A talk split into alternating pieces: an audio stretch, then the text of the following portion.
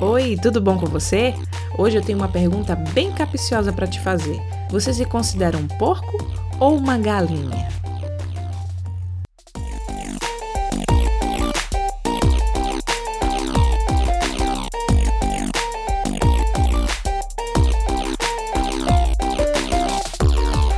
Bem-vindo ao Porficast. Andam seus projetos, tanto pessoais como profissionais? Você sente que seus objetivos estão bem traçados e definidos? E qual sua postura em relação a eles? De envolvimento ou comprometimento?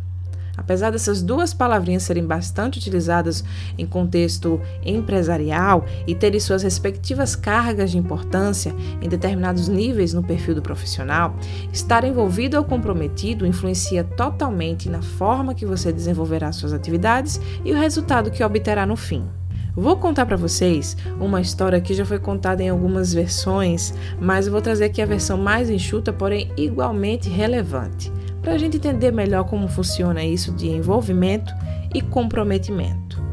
Conta-se que há muito tempo, em uma bela fazenda, um fazendeiro criava muitos animais, dentre eles porcos e galinhas. Uma galinha muito astuta procurou um porco e sugeriu fazer um café da manhã especial em homenagem ao fazendeiro, que sempre se dedicou tanto à fazenda. A ideia da galinha era que ela entraria com os ovos e o porco com o bacon. Diante disto, claro, o porco respondeu logo: Obrigado, mas não posso participar, pois eu estaria totalmente comprometido, enquanto você apenas envolvida. Esperta essa galinha, não é? Muitas vezes em nosso ambiente profissional, nos deparamos com pessoas somente envolvidas, enquanto nós estamos nos comprometendo.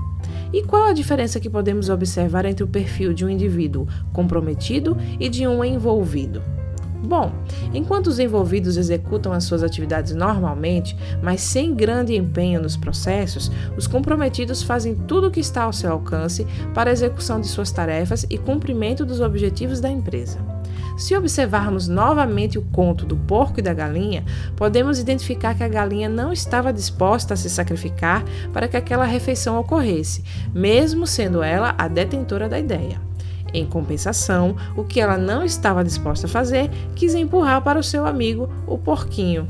Provavelmente você já se deparou com esse dilema de se esforçar, dar o seu melhor na empresa e ter outras pessoas em sua equipe que não vestiam a camisa e nem faziam questão disso. A sensação que a gente tem é que estamos fazendo não só o nosso trabalho, mas também o do outro, e isso pode acabar gerando uma grande desmotivação. Outra dificuldade do envolvido é que ele detesta novas funções.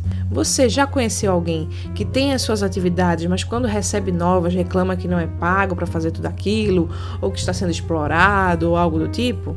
Exatamente. Essa pessoa está envolvida, mas não está comprometida. Para o comprometido, novas atribuições significam novos aprendizados e oportunidades. E a resolução de problemas? Bom, para aquele que está apenas envolvido, é mais fácil apontar e jogar para alguém resolver. Isso se ele mesmo não estiver no meio do problema. Já o comprometido compra o problema e corre atrás para resolver. Reconhecimento também é um quesito que diverge entre esses dois perfis. Para quem está somente envolvido, o reconhecimento só é bom quando é para ele. Já quem está comprometido não tem dificuldades de reconhecer quem é merecedor. Quantas diferenças entre porcos e galinhas, né? Quer dizer, entre envolvidos e comprometidos.